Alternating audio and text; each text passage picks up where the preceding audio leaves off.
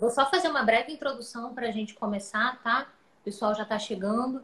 É... Hoje a gente está recebendo o Luiz Fernando Gomes Esteves, um grande amigo meu, uma pessoa muito competente, muito conhecedor da relação entre poderes. O Luiz que tem, é... que estudou no seu mestrado em Direito Público na UERJ a questão do processo legislativo, tem um, livro excelente publicado sobre o assunto, que agora no doutorado da USP está estudando muito sobre Supremo, pauta do Supremo. Então não poderia haver pessoa melhor para conversar com a gente sobre as possíveis repercussões da fala do ex-ministro Moro é, para o presidente. Né? Então, a gente estava conversando, a gente caiu, é, mas o Luiz, estava, o Luiz começou explicando né, que em uma república o presidente ele sempre pode ser, presidente, né, qualquer agente pode ser responsabilizado.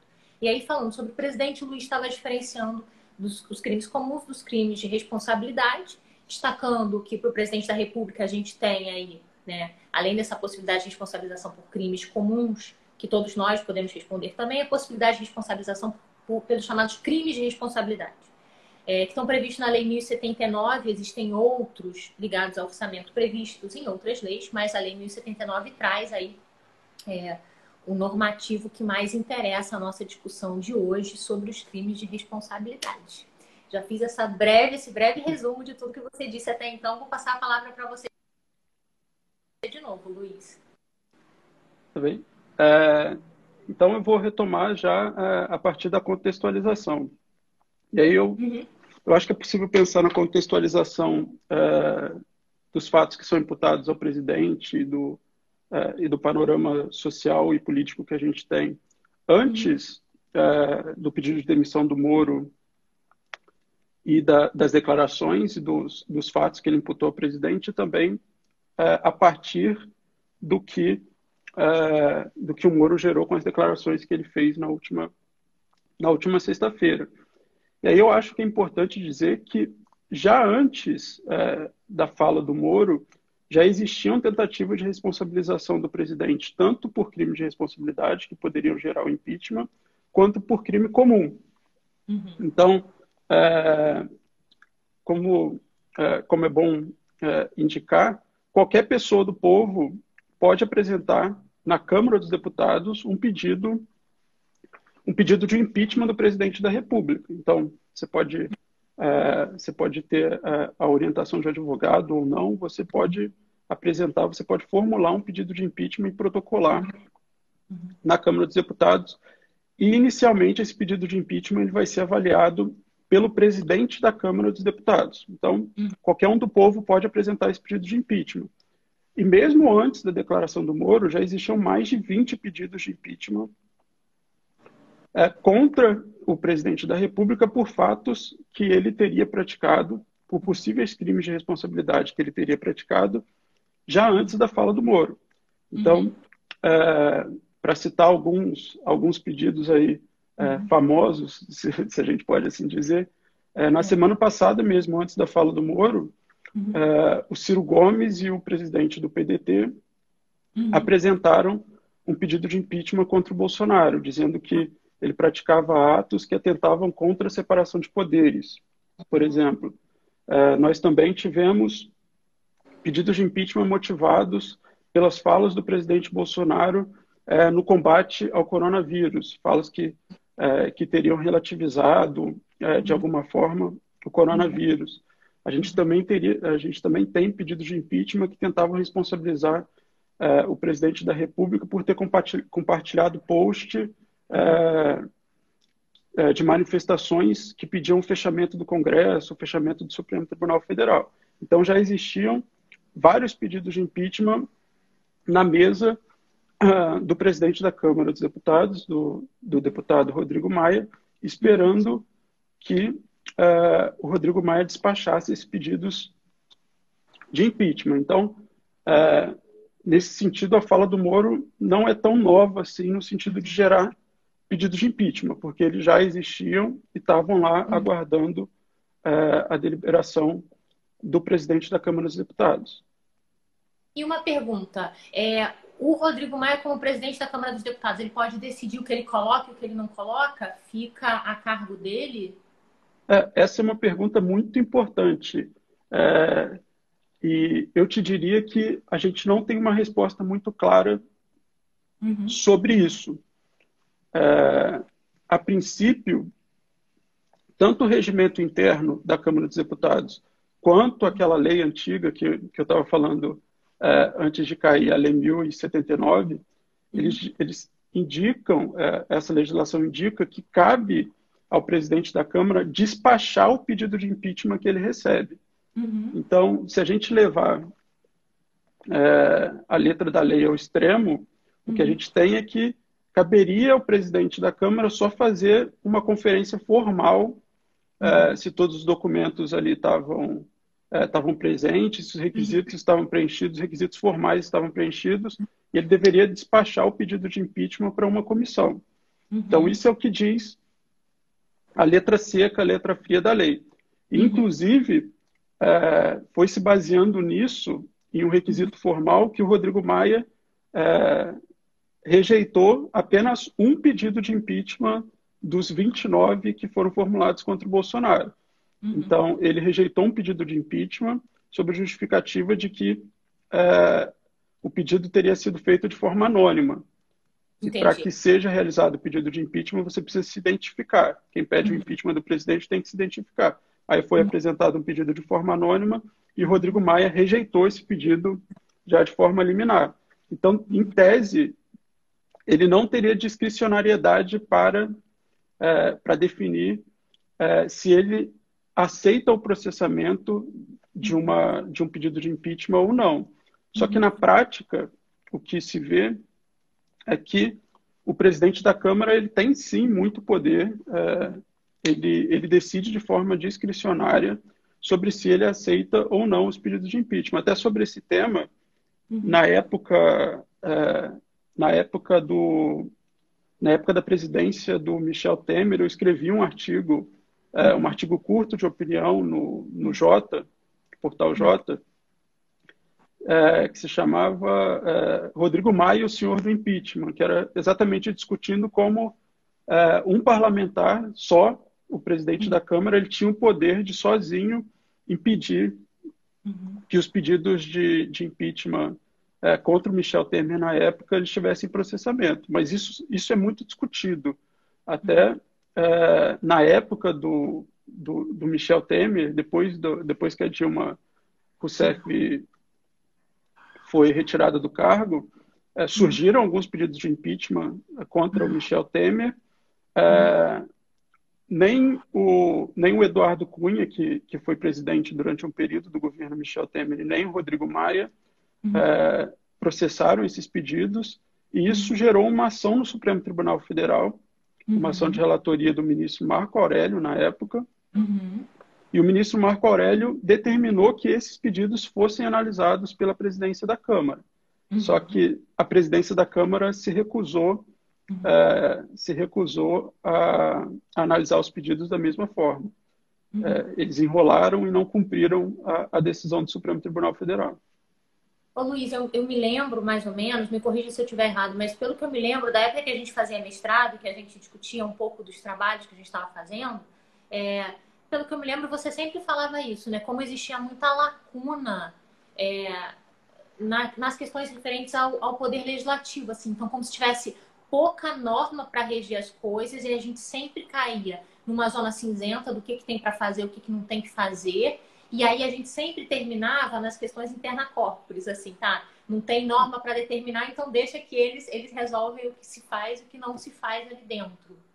É, existe, eu diria que é, uma grande delegação, e eu acho que faz sentido que essa delegação exista, para que o próprio Poder Legislativo defina as regras é, que vão reger os trabalhos, os trabalhos do Legislativo.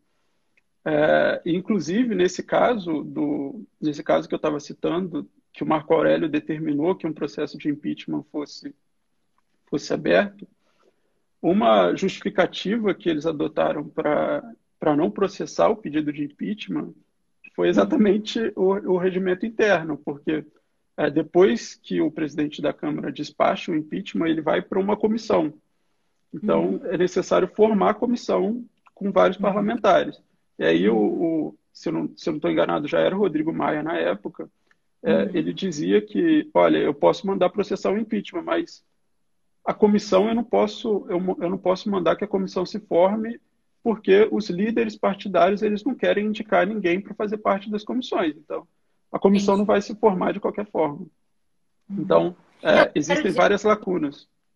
É, é, eles, assim, eles, ok, é interessante que eles tenham capacidade de reger a própria atuação mas não existe, de fato, uma preocupação desses parlamentares em deixar meio que escrito, pré-determinado, para que eles se vinculem depois.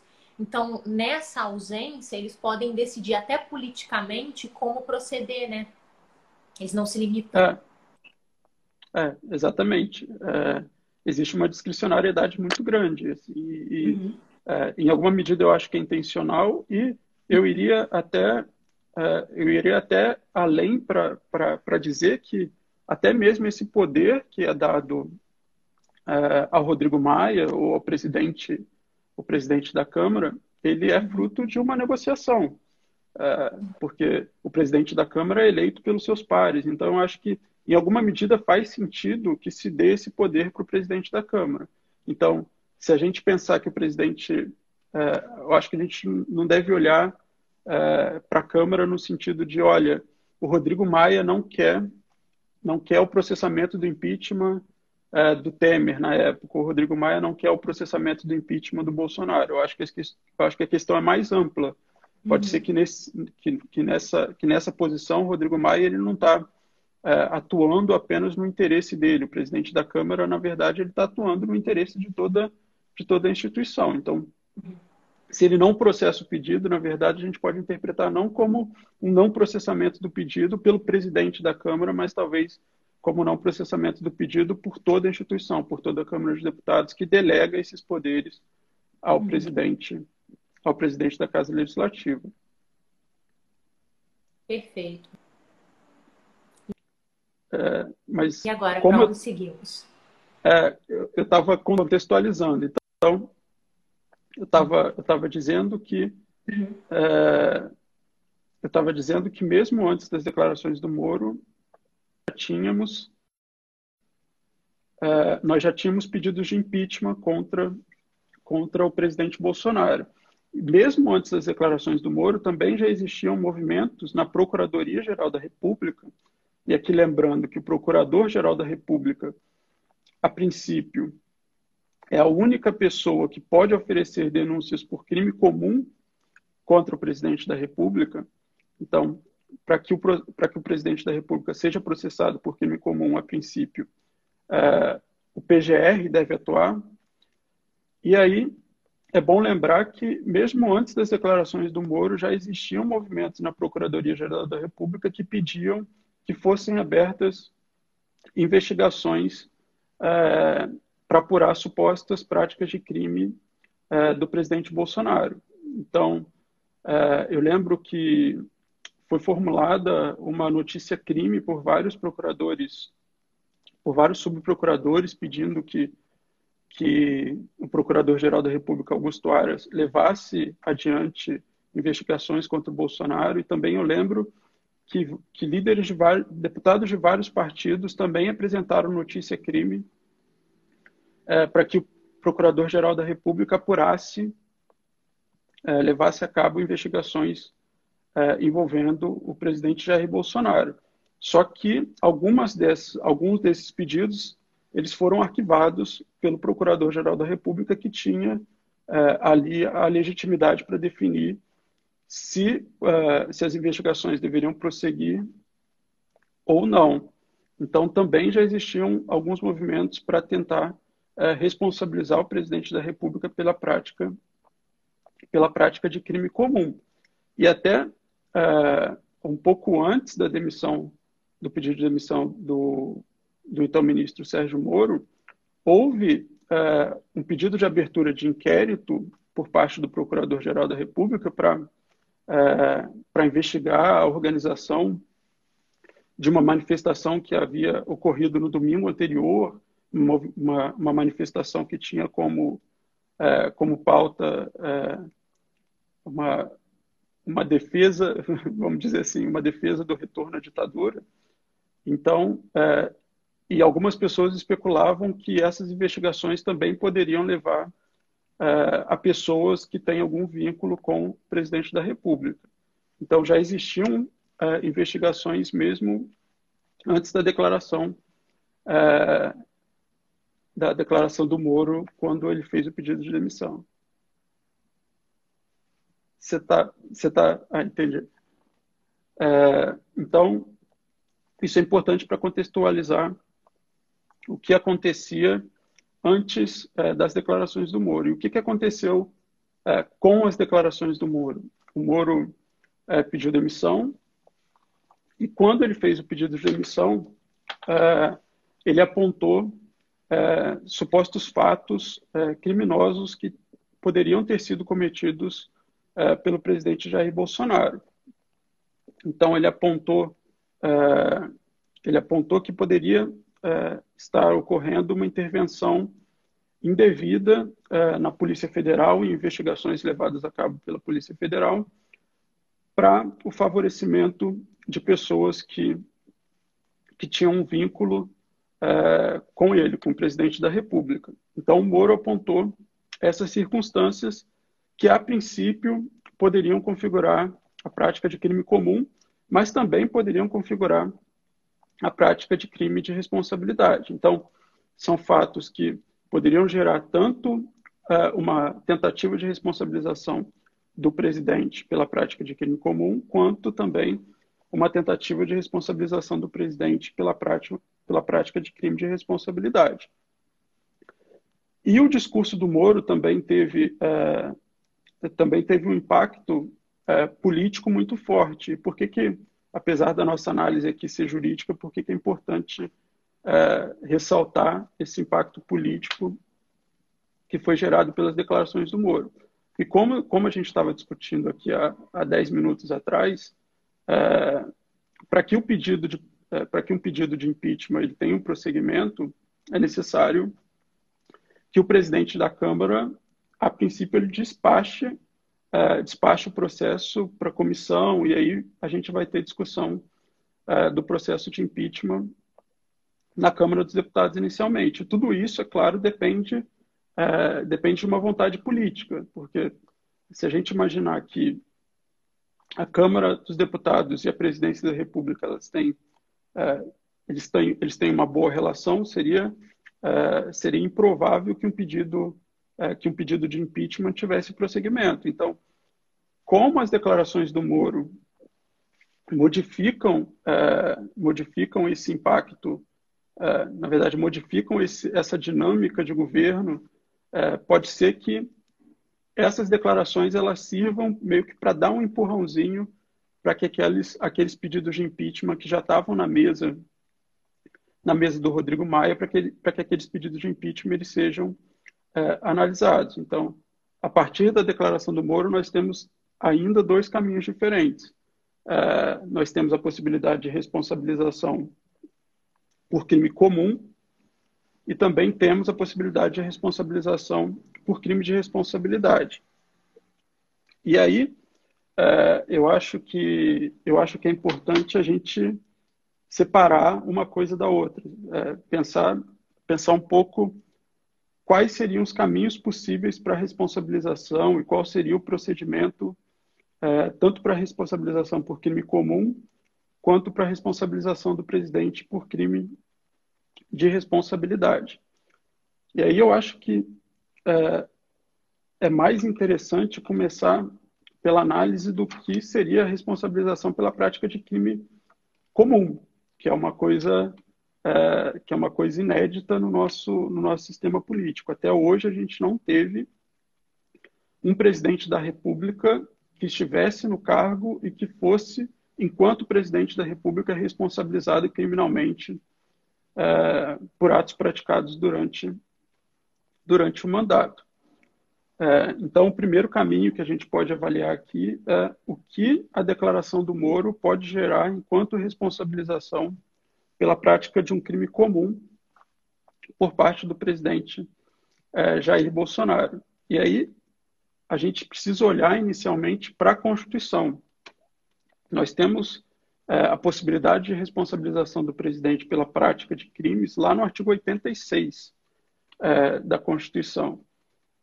E no mesmo artigo 86, nós temos também é, é, expressamente uma possibilidade de não responsabilização do presidente da República. Então, é, é um paradoxo. A gente, eu, eu comecei minha fala falando de como na República todas as pessoas, é, todos os agentes públicos, eles podem ser responsabilizados pelos atos que eles praticam, mas no caso do presidente da República, apesar dele poder ser responsabilizado criminalmente pelos atos que ele pratica, a Constituição estabelece que ele só pode ser responsabilizado pelos atos que ele praticou enquanto ele estivesse no cargo e em função do cargo. Se ele praticar algum crime que não tenha ligação com o cargo, a princípio, ele só vai poder ser responsabilizado depois que ele sair da presidência da República.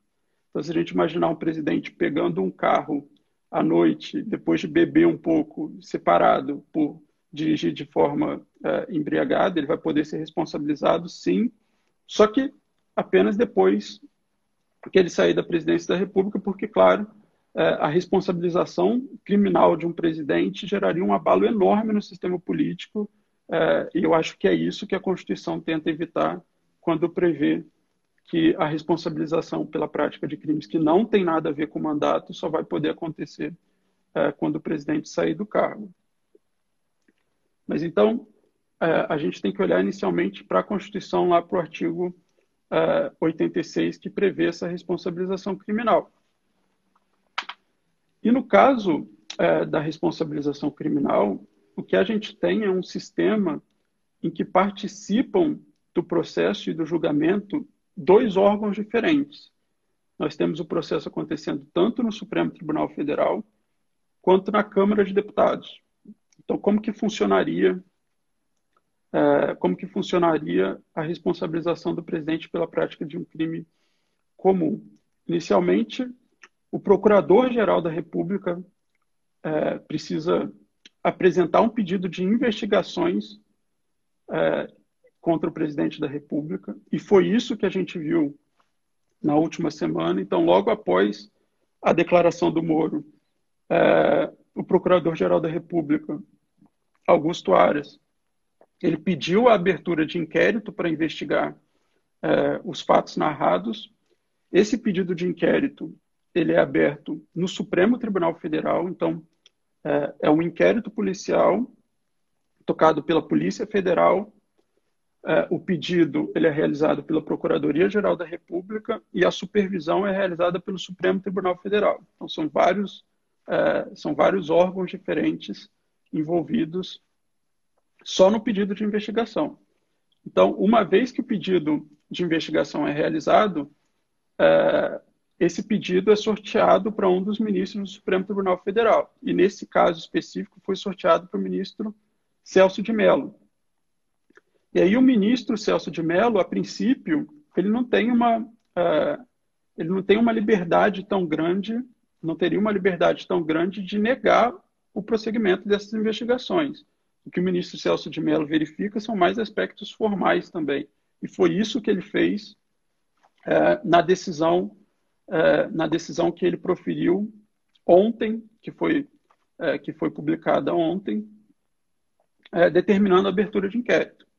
Então, o ministro Celso determinou a abertura de inquérito e, a partir daí, vão ser investigadas é, vão ser investigados aqueles fatos que foram imputados inicialmente ao presidente da República. Inclusive, é, o Procurador-Geral da República já pediu que é, o, que o Sérgio Moro fosse ouvido para que apresentasse prova daquelas declarações, etc. Que foram imputados diversos crimes ao presidente da República.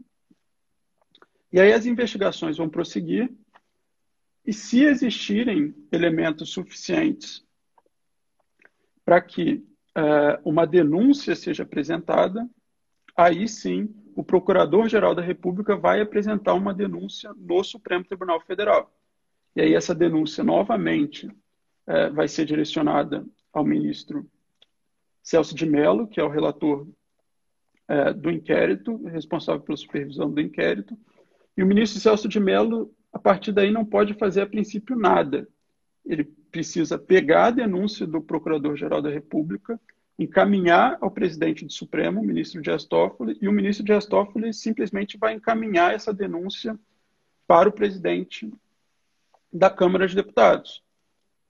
E aí, uh, o presidente da Câmara de Deputados, Rodrigo Maia, ele vai precisar enviar essa denúncia para a Comissão de Constituição e Justiça uh, da Câmara de Deputados, também vai precisar oportunizar a defesa uh, do presidente da República.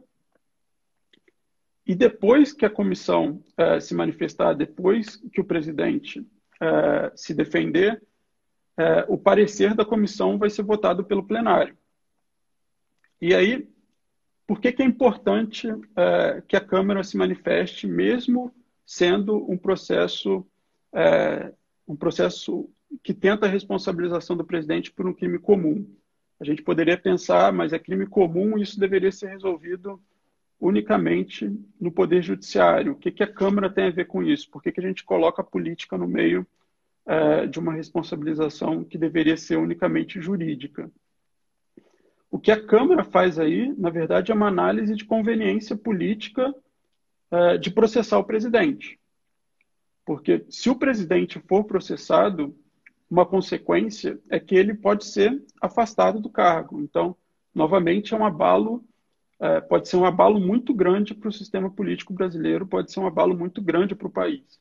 Então, a Câmara tem é, essa, essa, tem a competência para definir se esse processo se esse processo vai prosseguir ou não. A gente pode imaginar que, é, em tese, o presidente ele pode cometer alguns crimes assim que não têm um significado muito grande, não sei, é, e que não justifique que você tire o presidente do cargo porque ele cometeu um crime tão pequeno, mesmo é, mesmo estando no mandato. Então, é esse tipo de análise que a Câmara vai fazer.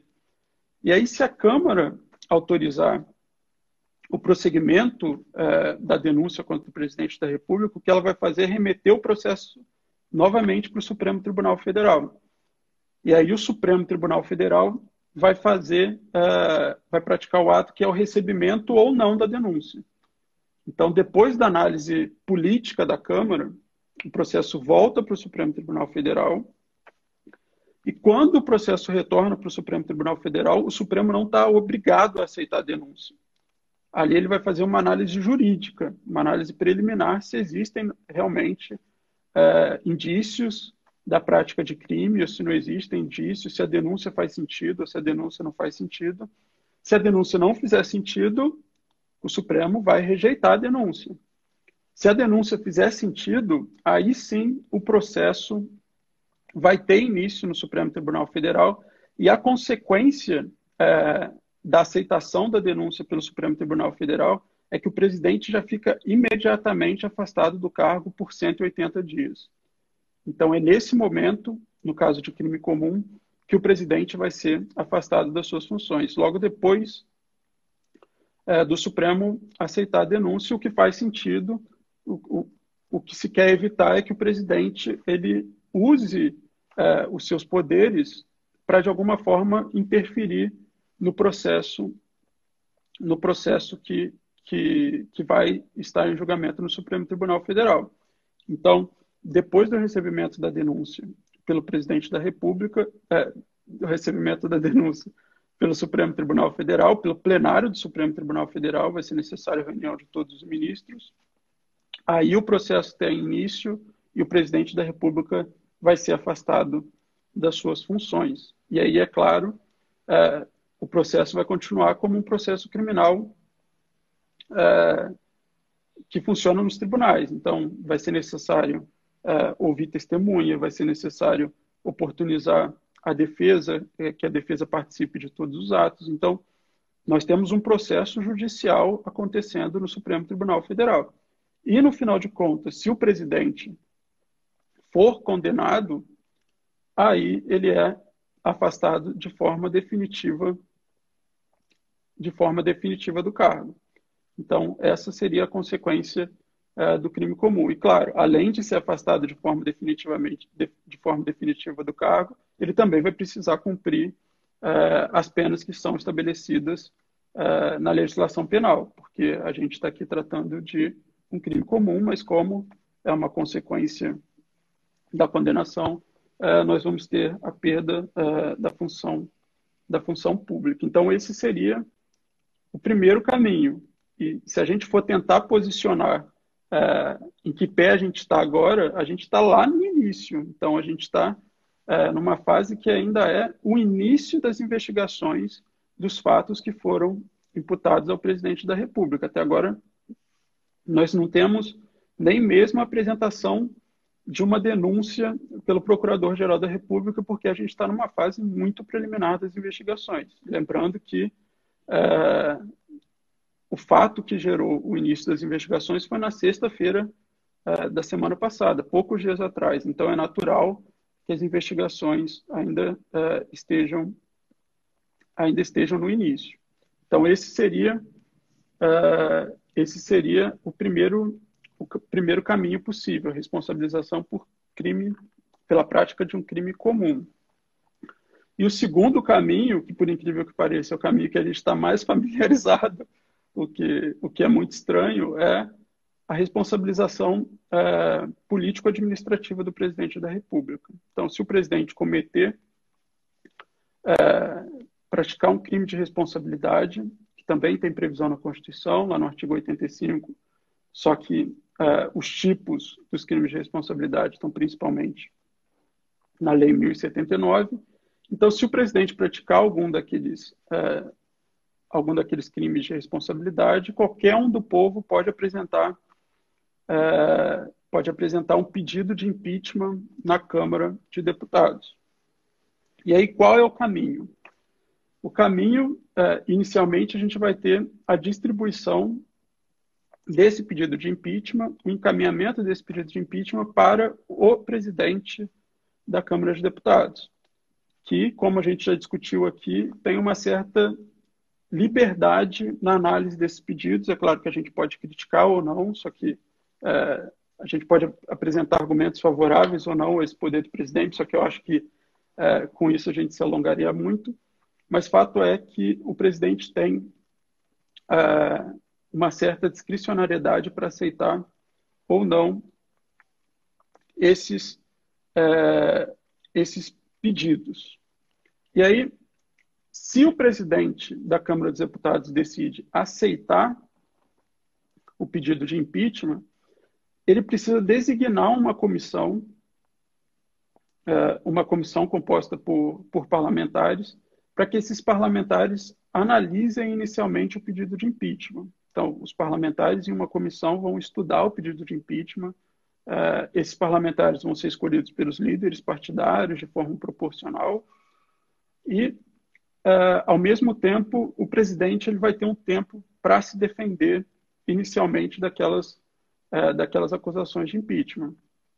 E aí, a comissão vai elaborar um parecer, esse parecer vai ser remetido para o plenário da Câmara de Deputados, o plenário vai avaliar o parecer, e aí o parecer vai ser submetido para votação, vai ser submetido à votação de todos os parlamentares.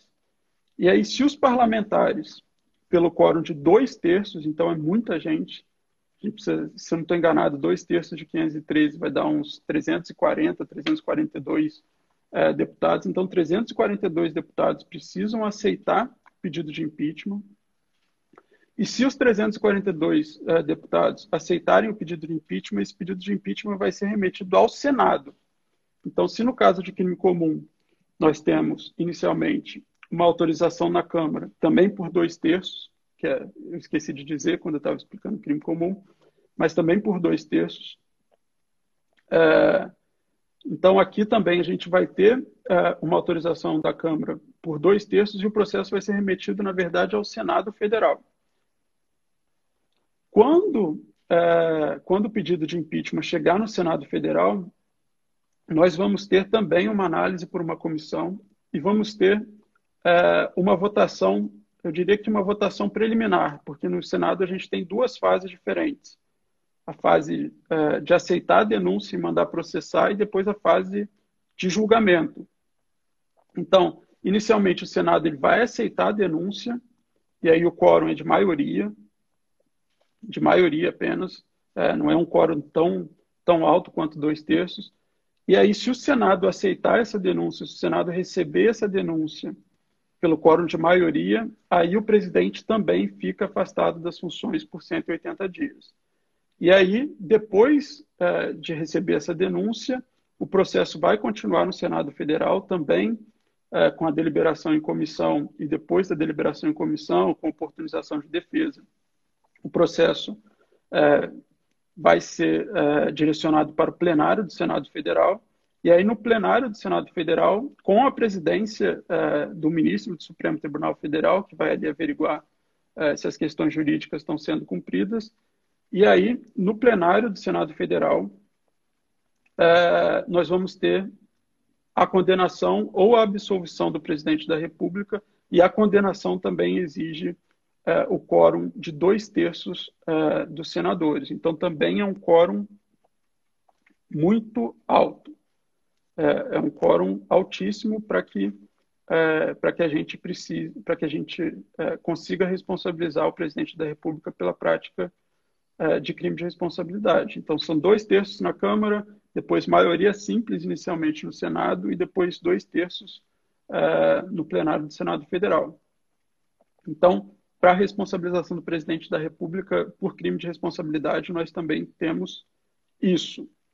E é, quais são umas questões é, que eu penso que são, que são interessantes é, em relação, é, agora que tempo a gente tem, estou vendo aí que a gente tem está tá chegando nos últimos 10 minutos da live. É, quais são alguns pontos que eu acho super interessantes de pensar em um possível é, um possível processo de impeachment ou também um possível é, processo por responsabilização de crime comum é, do presidente Jair Bolsonaro agora. Eu acho que uma primeira questão que é muito interessante é pensar que as duas formas de responsabilização do presidente da República agora exigem a participação da Câmara de Deputados. É, então, tanto para crime comum quanto para crime de responsabilidade, nós teríamos obrigatoriamente a participação da Câmara de Deputados.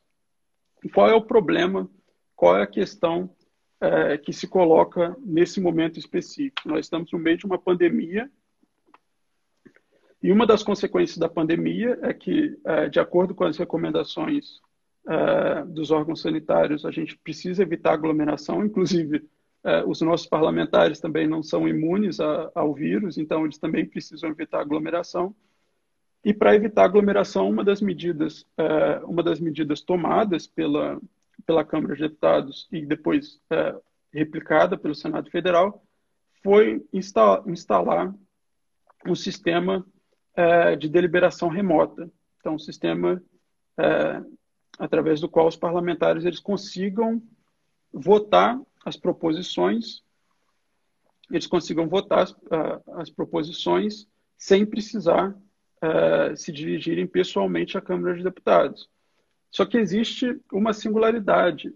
Esse processo, uh, essa, uh, esse ato da Câmara de Deputados que regulamentou o, o sistema de deliberação remota, ele não traz a possibilidade de discussão e de reunião das comissões.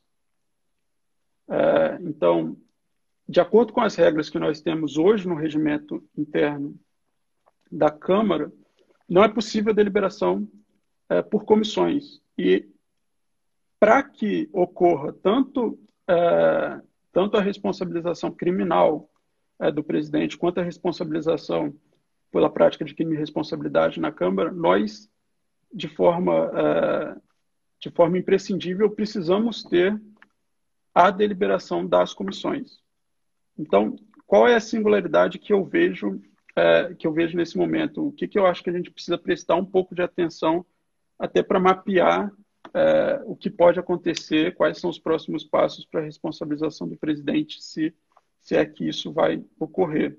Eu acho que a gente precisa prestar muita atenção em reformas, é, em propostas de reformas do regimento interno é, na Câmara de Deputados. Então, para que eles modifiquem o regimento interno, para que eles modifiquem esse sistema de deliberação é, remota, eles vão precisar reunir uma maioria, uma maioria simples de deputados que entendam que se deva alterar o regimento interno para que também de forma remota eles consigam se reunir em comissões. E se eles reunirem, se for possível eles reunirem uma maioria para fazer essa alteração, eu acho que só o fato deles reunirem uma maioria já pode ser é, um indício de que existe uma maioria é, interessada, seja no pedido de impeachment do, do ministro, do presidente Jair Bolsonaro, seja é, no processamento por crime comum. Então, eu acho que, que seria um caso em que a alteração do procedimento já pode dar um indício de qual caminho é, de qual caminho a Câmara a Câmara vai seguir. É claro que é, apesar de ter instituído esse sistema de deliberação remota, nada impede que é, que os deputados eles resolvam é, deliberar presencialmente. Isso eles podem fazer agora, eles podem se reunir em comissão é, presencialmente, apesar dos órgãos sanitários é, não recomendarem que isso ocorra. Mas isso é possível, é, isso é possível que aconteça. Então, eu acho que essa seria a primeira particularidade que tem a ver tanto com crime de responsabilidade quanto com crime comum. E a segunda, é, uma, uma segunda questão interessante, eu acho que tem a ver com o crime comum especificamente, porque a relatoria do inquérito e a relatoria de uma possível denúncia pela prática de crime comum é, seria do ministro Celso de Mello. A questão é que o ministro Celso de Mello ele vai se aposentar é, em novembro. Ele completa a idade máxima é, para ficar é, para ficar no Supremo Tribunal Federal em novembro. E aí, teoricamente, quem assume o processo é o substituto do, do ministro Celso de Mello. E esse substituto, a princípio, vai ser indicado pelo presidente Jair Bolsonaro. Então existe um cálculo, é, um cálculo político enorme aqui, é, que é, é, mais ou menos pensar, olha, o Supremo Tribunal Federal ocorre com esse processo agora para tentar processar até que o ministro Celso de Mello saia, ou pode ser que seja indicado um ministro mais alinhado com a presidência da República e isso faz com que o processo por crime comum ele é, ele seja freado, por assim dizer. Então, essa também é uma particularidade que eu acho que, é, que vai envolver a discussão também do processamento por crime comum do, do presidente Jair Bolsonaro. Isso aconteceu mais ou menos na época, é, na época do Temer, que a gente teve a morte do Teori Zavascki e a indicação do Alexandre de Moraes, e a princípio Alexandre de Moraes é que seria é, o relator dos processos da Lava Jato no Supremo Tribunal Federal, mas na época o próprio presidente Temer ele segurou a nomeação é, do ministro, segurou a indicação do ministro para fazer parte do Supremo Tribunal Federal, porque ele entendia que antes dele nomear é, o ministro, o próprio Supremo Tribunal Federal deveria se juntar é, e deveria deliberar em quem seria o próximo relator. Então, para evitar é, para evitar acusações de que na época o Temer estaria intervindo na, na Lava Jato, ele, ele adotou essa limitação de, olha, eu não vou indicar ninguém para que depois eu não seja acusado de intervir nos processos da Lava Jato. Então, essa, essa é uma particularidade. Eu acho que outra coisa que fica, que é importante a gente pensar, é que como a gente tem essas duas formas paralelas de possível responsabilização do presidente da República, a gente pode tentar pensar, é, vamos tentar pensar, ah, mas e agora, qual iria mais rápido? Se a gente quer responsabilizar o presidente, o que, que seria, qual seria o melhor caminho? Câmara, é, pedido de impeachment, ou então Supremo Tribunal Federal e denúncia? E essa eu acho que é uma pergunta, é, eu, acho que a resposta a essa pergunta fica no ar. Assim, eu, eu, não tenho e acredito que, que ninguém tem a resposta é, para essa pergunta, porque a gente já conhece um pouco, a gente tem uma experiência muito recente de afastamento pela prática de crime de responsabilidade. O que a gente teve na prática é que, é, no caso da presidente Dilma Rousseff, ela foi denunciada no início de dezembro de um ano e foi afastada é, no final de agosto do outro ano. Então, foi um processo muito longo, foi um processo que eu diria desgastante, que movimentou a sociedade brasileira é, em um nível que talvez a gente não consiga suportar é, ao mesmo tempo que a gente lida com, com, uma, com uma pandemia, imaginando que os manifestantes favoráveis ao presidente Bolsonaro eles, eles vão se dirigir à rua e vão protestar, o que não é recomendado pela, pelas autoridades sanitárias. É, e os contrários também, muito possivelmente, é, não vão só ficar batendo panela, eles vão à rua também para pedir é, o afastamento do Bolsonaro. Então, isso não é nada indicado no momento que a gente está. É, então, acho que seria um processo traumático e também é um processo que demora muito. A gente sabe que demora muito. Só que eu não sei se o caminho seria tão diferente assim no Supremo Tribunal Federal. Até porque é, como eu disse, a gente está numa fase muito preliminar ainda de um processo de uma possível responsabilização pela prática de crime comum.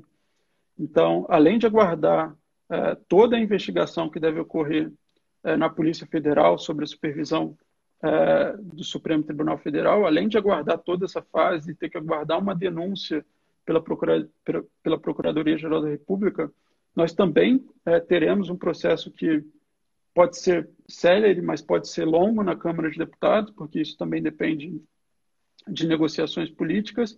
E depois da autorização pela Câmara de Deputados, nós também vamos ter um processo criminal no Supremo Tribunal Federal. E é claro, o Supremo Tribunal Federal é, ele pode é, ele pode julgar o processo de forma mais rápida que o Senado, mas eu não sei se eu não sei se algo indica que isso que isso, que isso ocorreria ou, ou mais. Eu não sei se isso seria algo recomendável, porque como é um processo criminal, o processo criminal por si só já exige que você respeite, é, já exige já exige que você respeite a ampla defesa ou contraditória e sendo um processo, talvez o processo criminal é, mais importante da história do país, porque é um processo criminal que, que levaria é, a condenação do presidente da República e, e, e, ele seria retirado do cargo, eu imagino que, é, que esse devesse ser um processo criminal que, que a, além de respeitar todas as garantias, fosse tomado é, com, todo, com todo o cuidado possível. Então, é, eu, eu, eu, não consigo indicar qual seria o caminho mais rápido para a responsabilização do presidente da República. Eu acho que é, eu acho que talvez a gente é, seja submetido a isso na prática, mas fato é que o processamento é, do presidente da República no Supremo Tribunal Federal seria algo inédito, a gente nunca passou por isso e é, é muito difícil imaginar o que poderia ocorrer, ainda mais nesse, nesse, nesse, nesse atual contexto em que a gente tem uma polarização muito grande é, e os ministros do Supremo Tribunal Federal, que, que em tese deveriam julgar de forma pautada, pautada na lei, eles seriam submetidos, claro, é, a pressões muito grandes. A gente não sabe é, como politicamente eles lidariam com isso. Então, eu acho que é, se, se, eu tivesse que falar algo, eu acho que a única a única certeza que a gente tem é que qualquer qualquer uma das alternativas seriam muito traumáticas, é claro, para para a democracia brasileira, mas eu, isso é algo que a gente deve medir mas a gente também não pode esquecer que, que a alternativa de, de manutenção do presidente da República no cargo, se a gente acha que ele tem cometido crimes de responsabilidade, também crimes, é, crimes, crimes comuns significantes, também é, a manutenção do presidente também pode representar uma crise institucional muito grande. Então a gente está numa encruzilhada é, que, que eu não teria resposta de como a gente sai dessa encruzilhada, nem como a gente sai rápido dessa encruzilhada, que talvez fosse é, a melhor resposta possível. É, mas eu acho que esses são os apontamentos que eu vejo que eu vejo aqui como é, como mais interessantes desse contexto, tanto o sistema de deliberação virtual da Câmara que não é, que não proporciona a participação das comissões, o que é indispensável tanto para o processamento por crime comum quanto por crime de responsabilidade, é, quanto à iminente saída é, do ministro Celso de Mello, que é o relator desse caso, uh, por aposentadoria, quanto essa discussão sobre qual seria o caminho mais rápido, se seria a denúncia uh, por crime comum ou se seria o pedido de impeachment, a responsabilização por crime uh, de responsabilidade. E aí eu estou vendo que a gente já está no avançar da hora. E eu não vou conseguir lidar com as perguntas, infelizmente, porque a hora já está muito avançada mas eu peço que é, eu estou super à disposição para discutir para discutir esse tema. É, se vocês tiverem alguma dúvida, se vocês tiverem alguma sugestão, se vocês quiserem simplesmente é, conversar sobre esse tema, eu estou disponível. Vocês podem me procurar é, aqui no meu Instagram. Agora todo mundo tem acesso é, tem acesso ao meu Instagram. Eu posso passar o e-mail. A gente pode a gente pode trocar materiais e tudo mais. Eu vou ficar vou ficar super feliz em aprofundar essas discussões, até porque, em relação às últimas questões que eu trouxe, é, eu também não tenho, eu não tenho uma resposta muito clara é, sobre o que sobre o que pode acontecer. Mas eu estou vendo que a Isa está sem, tá sem, tá sem, o microfone deu defeito, então eu, eu, é, eu quero agradecer novamente o convite da Isabela, é, agradecer é, o convite do, do New Law, do Instituto, para discutir esse tema super importante e me colocar aqui também é, à disposição, além da, da disposição para conversar com todos vocês que, que aguentaram até aqui é, pelo Instagram, também me coloco à disposição para discutir, é, aprofundar esse e outros temas aqui com a Isabela, é, a partir do que for acontecendo no Brasil nas próximas semanas. Muito obrigado mesmo, Isabela. Tchau, tchau.